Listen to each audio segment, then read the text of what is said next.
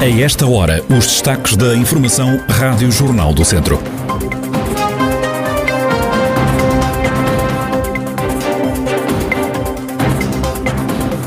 Esta terça-feira celebra-se o feriado municipal em Viseu. O sol vai continuar a brilhar na região, mas só até amanhã, quarta-feira. O Tondela perdeu e o Académico de Viseu ganhou no fecho da jornada na primeira e segunda ligas de futebol. A atualidade da região em desenvolvimento já a seguir.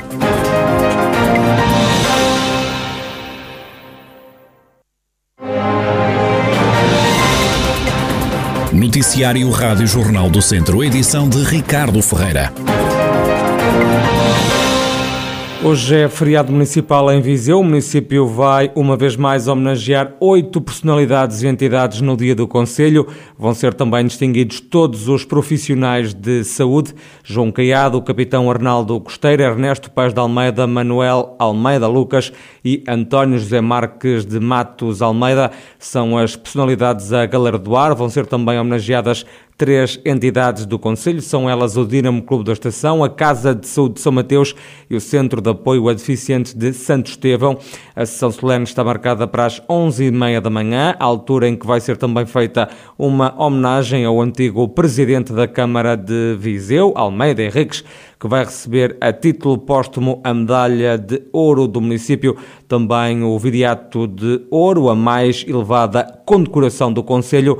A presidente da autarquia, Conceição Azevedo, justifica este tributo ao antigo autarca que morreu em abril, vítima da Covid-19 dia uh, no município de Viseu será marcado uh, pela homenagem ao antigo presidente da Câmara, ao nosso saudoso presidente António Almeida Ricos, que será distinguido com a medalha de ouro do município e com o Viriato de Ouro, a mais elevada condecoração de Viseu, aprovada em Assembleia Municipal. Nunca esqueceremos o que ele fez por nós, por Viseu, pela nossa região e, merece a nossa sentida homenagem. A sessão solene do dia do município de Viseu está marcada para as 11h30 da manhã no Teatro Viriato.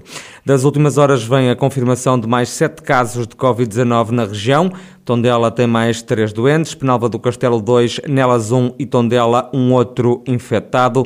No total, e desde março do ano passado, na região já se contaram 33.236 casos positivos do novo coronavírus, também 691 mortes associadas à pandemia e 28.087 recuperados.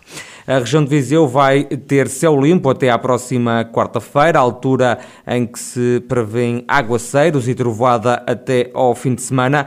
É a previsão avançada à Rádio Jornal do Centro pela meteorologista Maria João Frada, do Instituto Português do Mar e da Atmosfera. Segunda e terça-feira vamos ter dias de céu pouco nublado ou limpo. O facto mais relevante é o vento. O vento superará moderada forte, com rajadas até 65 ou 75 km por hora nas terras altas, especialmente até meio da manhã e depois novamente a partir do final da tarde. Portanto, serão então os dias 20 e 21 caracterizados essencialmente por muito vento. Há uma tendência para mudança de tempo. O céu vai aumentar de nebulosidade, portanto há condições para haver instabilidade, ou seja, aguaceiros, a partir da tarde do dia 22, eventualmente acompanhados de trovoadas, são mais prováveis no, nos dias 23 e nos dias 24 no Distrito de Viseu.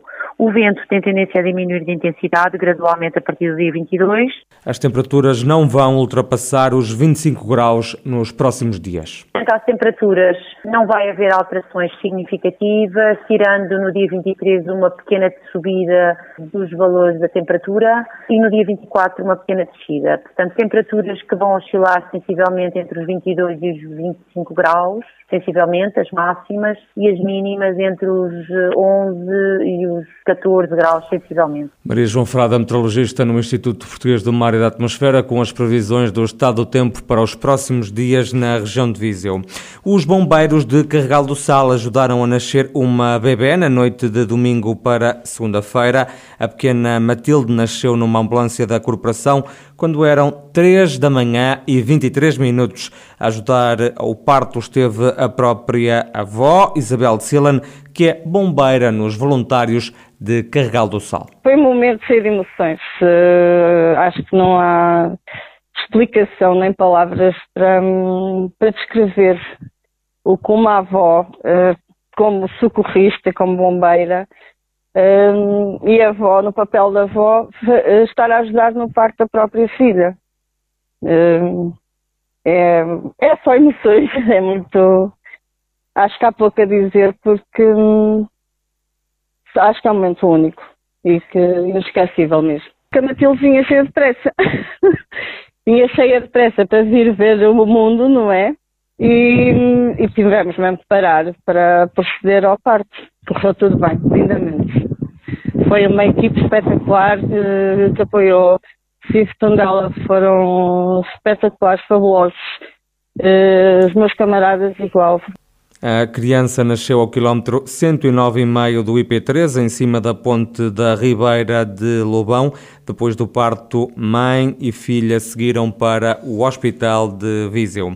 A Associação de Vinhal, em Lajosa do Dão Tondela, vai construir um lar de idosos com um centro de dia, serviço de apoio domiciliário e uma creche. A obra representa um investimento de 2,8 milhões de euros, vai ter capacidade para 126 utentes, é o que detalha o presidente da coletividade, António Simões. A obra envolve um investimento, como disse, de 2 milhões e 800 mil euros, integra as valências de estrutura residencial para idosos, centro de dia e apoio domiciliário. E vai ter uma capacidade total para 126 uh, utentes. Isto é, serão, serão 40 em serviço de apoio domiciliário, 20 em creche, 33 em estrutura residencial para idosos e uh, 33 uh, na creche.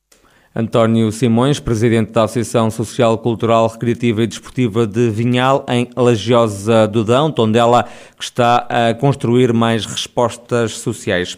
No desporto, Tondela foi ontem à noite a Braga perder por 3-1, num jogo que encerrou a sexta jornada da Primeira Liga de Futebol. Em seis partidas disputadas, os tondelenses perderam por cinco vezes, ganharam apenas uma vez. Com a derrota da última noite em Braga, o conjunto orientado por Paco Ayassará caiu para o 18º e último lugar da tabela, soma apenas três pontos. Já na segunda liga, o Académico de Viseu ganhou na sexta jornada do campeonato, frente ao Leixões, por 4-1. Um dos golos da equipa vizense surgiu de uma grande penalidade. O troféu de homem do jogo foi entregue a Daniel Nussbaumer, de 21 anos, que visou no encontro. Com esta vitória, o Académico de Viseu soma o segundo triunfo do campeonato, subiu ao 12 posto da Segunda Liga de Futebol, tem sete pontos amealhados.